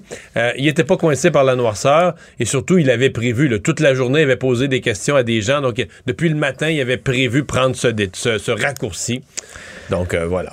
Et euh, je termine très rapidement avec un incident un peu gênant euh, aux Olympiques, aux Paralympiques de Tokyo. Un, athlète de judo qui souffre de déficience visuelle à Ramitsu Kitazono, qui se promenait sur le village olympique. On sait que sur le village olympique, il y a des autobus automatiques qui circulent de façon automatisée, autonome, par Toyota. Ben, l'homme malvoyant a été frappé par l'autobus automatique en plein village olympique. Est-ce qu'il y a de particulier? Vous dites, OK, est-ce que c'est l'algorithme qui a eu un problème? Non. Le véhicule s'est arrêté, mais à l'intérieur de l'autobus, il y a deux Japonais qui sont là pour s'assurer que l'autobus euh, fonce dans personne. Et eux se sont dit, ben, le monsieur, il va s'arrêter, il ne traversera pas la rue. Alors, ils ont appuyé sur le bouton pour euh, repartir. Donc, le, le, système automatisé avait arrêté. Avait arrêté l'autobus. Puis ils l'ont reparti. Mais les responsables, pour s'assurer de la sécurité, ont dit, ben non, il va s'arrêter. Voyons, il va bien voir qu'on est en autobus, mais la personne est, non-voyante. ils ont frappé le monsieur euh, qui a été blessé à la tête. Heureusement, ne devrait pas garder de séquelles, mais ne pourra pas euh, probablement participer à sa, à sa compétition aux Paralympiques. C'est un peu gênant pour l'organisation. Il y aura enquête. Gagneront pas, eux gagneront pas de médaille. Je pense pas, non. Résumer l'actualité en 24 minutes, Vincent, mission accomplie. Cube, Radio. Mario Dumont. C'est pas compliqué. Peu importe ce que vous voulez savoir, il a la réponse. Mario Dumont. La référence par excellence. Cube Radio. Les rencontres de l'heure. Emmanuel Latraverse et Mario Dumont. La rencontre, la traverse, Dumont. Emmanuel Latraverse qui se joint à Mario Dumont et moi. Bonjour Emmanuel. Bonjour. Bonjour. Euh, on est déjà au bilan de la semaine 2 de la campagne fédérale et je voyais parce que la, bon, le dossier de la COVID évidemment revient de la vaccination et tantôt le National Post qui euh, titrait comme quoi ah, ben, tous les candidats libéraux ne sont pas tous vaccinés, Ah. en fait du moins en deuxième dose selon des informations qu'on a pu retrouver Oui, dans la réponse de Justin Trudeau. Euh, Est-ce que ça va se corser C'était pour lui? savoureux.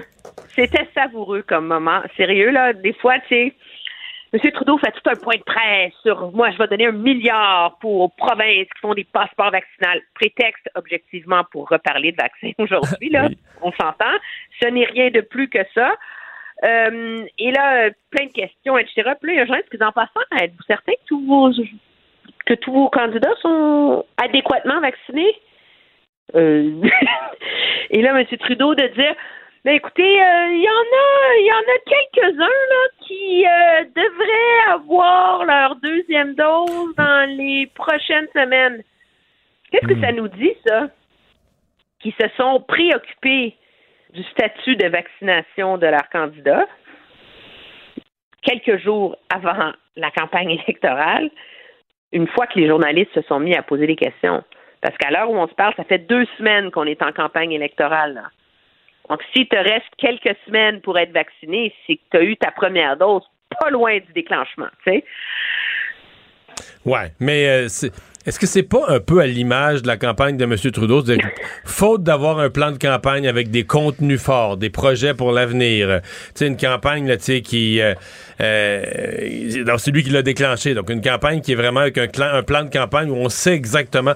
C'est une campagne qui était basée un peu sur picosser l'autre. Au début, on allait euh, lancer euh, des attaques à, à O'Toole sur la vaccination.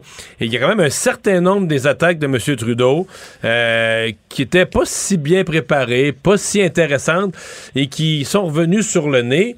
Et c'est un peu l'histoire. On regarde les, les- chiffres, les sondages, les projections de comté euh, où le Parti libéral perd des plumes à chaque jour. Cette semaine, ça a été peut-être plus visible, mais je trouve que cette histoire-là du vaccin, parce qu'en soi, c'est pas très grave. Là. Mettons qu'il y a 10 candidats libéraux qui... Mais tu sais qu'ils sont encore à ce jour pas capables de donner le chiffre. Moi, quand la question a été posée, j'ai écrit à, à quelqu'un dans le- au, au QG en disant, en passant, quelques, il y en a combien, tu sais? C'est un ou deux, ou c'est huit, ou c'est dix? 10 heures ce matin, puis 17h05, puis ils n'ont pas encore trouvé la, la réponse. Donc, ils n'ont pas une liste centrale où ils ont vérifié ça. Tu sais, moi, si c'était un enjeu, là, il y aura un mur sur, mon- dans mon QG, là, avec un check à côté de chacun qui est, qui est doublement vacciné, là, dans ceux qui sont problématiques, là. Mais 7 heures Mais- plus tard, ils n'ont pas la réponse. Mais Emmanuel et Mario, j'ai l'impression, euh, bon, Justin Trudeau voulait, euh, en, revenant constamment sur le dossier du vaccin, faire passer euh, Erin O'Toole comme peut-être la personne plus irresponsable qui allait mettre en danger la population, alors qu'il s'est vraiment planté comme étant, euh, c'est campé clairement pro-vaccin, euh, là, pro-passeport vaccinal, va appuyer les provinces et tout ça. Est-ce que ça, ça tombe à plat un peu ces attaques de Justin Trudeau? Je- du 1 milliard d'aujourd'hui, moi, je vois là-dedans une annonce improvisée. Parce qu'il y aurait eu une annonce intéressante à faire autour de ça. Moi, par exemple, j'habite en Ontario, là. Fait j'ai eu mon passeport vaccinal du Québec, parce que je suis allée faire mon rendez-vous. Mais là, mon mari va faire la même chose, mais il s'en va en Colombie-Britannique voir sa mère au mois de au qui est âgée. Alors là, il va falloir qu'il arrive en Colombie-Britannique qu'il s'organise pour avoir son passeport vaccinal de la Colombie-Britannique. Si tu vas travailler dans une autre province, ben là, il faut que tu aies ton passeport vaccinal. Ah, il y a un, c'est une courte pointe délirante, ou en plus, en Ontario, par exemple, comme Doug Ford veut pas s'en mêler, il va pelleter ça dans la cour de chacune des santé publiques régionales. Imagine? Alors, il y a un argument pour le gouvernement fédéral de dire, écoutez, on laisse les provinces décider, mais nous, on va mettre en place les infrastructures pour qu'il y ait un passeport unique au Canada, puis que les gens ne soient pas comme pris avec 22 000. Mais il fait même pas ça. Il met un milliard dans la dans la fenêtre et rien d'autre. Alors, c'est facile dans ce contexte-là pour M. O'Toole de dire, ben, écoutez, si ça l'intéressait vraiment, il aurait fait le travail avant, ça fait depuis le printemps dernier. Ah, puis en passant, si la pandémie c'est un gros problème, on ne serait pas dans la quatrième vague. C'est ça le problème avec ramener cet enjeu-là sur la table. Il y a souvent, Emmanuel et Mario, des sujets qui, euh, qui arrivent en campagne et c'était pas prévu. C'est le cas de l'Afghanistan pour euh, cette campagne-ci, avec là, cette semaine, bon, le, le, le, cafouillage en Afghanistan, le dossier de nos frères talibans. Euh, qui a gagné la semaine et est-ce que comment Justin Trudeau s'est dépêtré à travers tout ça, Mario? Mais moi, je, je, qui a gagné la semaine? J'ai pas l'impression. C'est pas une semaine qui a été si intéressante. Et c'était plus une semaine, euh, donc quelques petites embûches pour les libéraux, quoique M. Trudeau a présenté quand même des idées cette semaine sur le logement, etc. Euh, pour moi, au Québec, là, j'avais mis le bloc comme ayant eu la meilleure semaine, la première. Je pense que le bloc a eu la pire semaine. Le perdant, c'est clairement le bloc. Les conservateurs, c'est difficile de les mettre gagnants parce que c'est pas un feu d'artifice de nouvelles spectaculaires. Mais tu sais, à un moment donné, juste à pas être dans le trouble, juste à être là comme quand l'autre quand l'autre euh, s'enfarge, juste à être là comme l'alternative, puis à pas se mettre les pieds d'un plat. J'ai l'impression que son demandé aux stratèges conservateurs sont pas si insatisfaits. Ils vont dire, oui, il va falloir, comme m'a donné dans les débats, il va falloir que notre chef se, se démarque un peu plus, aille chercher le cœur des électeurs, créer du mouvement. Mais pour l'instant, euh, des semaines sans catastrophe, là, où t'es juste là comme l'alternative, puis là, l'autre se, dépatouille un peu, puis toi, t'es juste là comme l'alternative, puis il, t'arrive rien de grave, là, tu tombes pas, tu tombes pas, tu tombes pas en bas de ton, skateboard, là, tu tu restes, tu restes sur le skateboard, c'est déjà pas pire. Oui, puis moi, je pense que, tu sais, c'est, euh, les, les stratèges, souvent, ils se demandent, on a-tu une bonne ou une mauvaise journée? Justin Trudeau, il, était sur une très bonne lancée cette semaine, mais finalement, il s'est retrouvé dans le trouble à tous les jours. Il y a eu un problème à tous les jours de la semaine. Alors que Aaron O'Toole, il allait avoir un gros problème sur l'histoire de la santé puis du privé. Puis là, il y a eu l'Afghanistan, Mariam Monsef, etc. Il est hyper chanceux sur ce front-là. Là. Parce que la réalité, c'est que la moitié des points de presse de M. Trudeau sont voués à l'Afghanistan. Son message de campagne se perd. Et, euh, et donc, ça donne, ça donne une passe un peu plus facile, je pense, à, à M. O'Toole.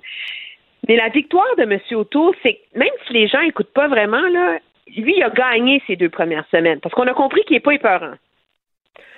On a ben, compris que. Ben, Emmanuel, il est même, euh, je veux dire, ceux, qui vont vouloir dire que c'est la, la, grande droite euh, euh, extrême, c'est juste que des programmes social-démocrates cette semaine, les grands ben, programmes d'assurance-emploi pour les travailleurs. Il fait campagne pour courtiser les travailleurs. Il y a un plan. monsieur, madame, tout le monde, là, tu vas dans la rue Erin, autour, il y a un plan. Il y a un plan. Alors, il a l'air d'un gars qui sait où il s'en va. Alors que Justin Trudeau, il est encore en train de ramer dans la gravelle. Euh, ceci étant dit, je pense que ça va se corser pour M. O'Toole à partir de la semaine prochaine. Puis tu le vois dans ses points de presse. À partir du moment où tu prends l'avance dans une course, qui semble se dessiner en ce moment, mais ben là, tes lignes C'est bon, arrête d'être gentil, là, tu sais. Ouais, mais est-ce que tu crois ça, Karen O'Toole? Parce que là, je vois les sondeurs. Euh, moi, je crois pas ça, que O'Toole est en avance. Je pense que l'écart s'est beaucoup refermé. Mais, euh, mais là, je sais, il y, a, mettons, Main Street, l'un des sondeurs qui sondent au quotidien, il est rendu avec une avance de combien de points des conservateurs, là? 4, 5, 6 points, c'est... Moi, je crois pas à ça. Moi non plus. Je suis très, très, très moi, sceptique. Moi, je pense qu'on est dans un contexte de coude à coude en ce moment. Ouais, il faut jamais oublier que le vote libéral est beaucoup plus efficace que le vote conservateur, parce que le vote conservateur, ils ont tellement des gros appuis en Saskatchewan et en Alberta que, que ça, ça, ça biaise le poids à l'échelle nationale. Pour avoir plus, euh, ton calcul, ton calcul là, pour avoir plus de comtés, faut que à cause de ça, à cause des énormes pourcentages euh, en Alberta, par Saskatchewan, mais beaucoup de pourcentages, mais ça donne pas plus de sièges. Même si tu gagnes avec 70% c'est un, siège, un siège, c'est un siège. Euh, les conservateurs, moi, je pense qu'il faut qu'ils gagnent par au moins 3 points, le 2,5 à 3. Ouais, 4 points. Moi, 4 points, tu vas à 4, ah oui, pour gagner plus de sièges. là c'est, tu me poses la question, on, on, on vérifiera avec euh, avec euh, Jean-Marc Légy là. Mais ce qui est intéressant, c'est que O'Toole, il fait une campagne absolument ennuyeuse, on s'entend. Mais ça m'a fait penser à la campagne de euh, de Stephen Harper en 2006. Même chose. Under the radar, c'est pas spectaculaire. Il y avait ces cinq promesses, là. Il, mar- il martelait ces cinq, petites promesses. ouais. Mais tu vois, j'avais mes, tu me posais la question, ça leur prend combien de points d'avance les conservateurs? Les conservateurs, la plus faible minorité jamais élue au Canada, c'est 2006. Les conservateurs avaient gagné 124 sièges contre 103 pour le PLC et il y avait six points d'avance sur les libéraux à l'échelle nationale. Ouais, quand même. Euh, parlons parce que Mario donnait le bloc comme étant le perdant de la semaine. Emmanuel, ton avis sur euh, Yves-François Blanchette et le, bloc dans cette deuxième semaine? Oui, c'est le perdant de la semaine. Puis ça, c'est une chose qui c'est une chose qui se reflète dans les intentions de vote de manière dans les dans les sondages de manière euh, de manière très claire. On a un chef euh, bloquiste qui joue la trappe. Dans une élection où il n'y a pas de d'enjeu majeur, si ce n'est que c'est un référendum sur Justin Trudeau. Euh, il s'est empêtré dans l'histoire du troisième lien de manière spectaculaire. Là, je pense que ça, on a fait euh, le tour. Et on le voit commencer à être agacé à l'égard des journalistes. On l'a vu aujourd'hui, il se fait poser euh, des questions sur s'il est accroché au jupon de François Legault, puis sa réponse est non. Est-ce qu'il y a du mécontentement chez les péquistes et dans son rang sur l'histoire du troisième lien? Non. Cette sur semaine, celle-là, sur là, en plus d'être une réponse un peu sèche, le non, euh, je suis pas sûr que c'est la vérité. Ben, moi, j'ai euh, des échos. Moi, j'ai des échos dans le mouvement souverainiste, là, où on veut être très, très, très euh, euh, environnemental, puis très, très vert, puis euh, on me dit que quelqu'un comme Sylvain Gaudreau, qui travaille à rendre le Parti québécois vert depuis des années, euh, il a pas applaudi fort fort que le bloc est rendu pour le troisième lien, ou en tout cas un peu pour le troisième lien, une position personnelle du chef. Oui, puis il y a comme, puis c'est pointé en point de presse plutôt en disant, je me rappelle plus la formule, mais c'est comme, quelles sont vos questions pour que je vous donne mes, tu sais, pour que, pour que je vous donne ma salade, tu sais? Genre, euh, pas, ben, j'accueille vos questions, tu sais, c'est comme, euh, bon, qu'est-ce que vous allez dire pour que moi, je vous, tu sais, je vous écoute pas, puis je dis ce que je vais dire de toute façon. C'était très, très malhabile. Antoine Robitaille a, a écrit euh, là-dessus cette semaine. Donc, c'est un chef sur la défensive, mais le Bloc québécois n'a jamais une campagne facile s'il n'y a pas un enjeu identitaire profond qui anime les Québécois. Le scandale des commandites a sauvé le Bloc. Les coupes en culture ont sauvé le Bloc.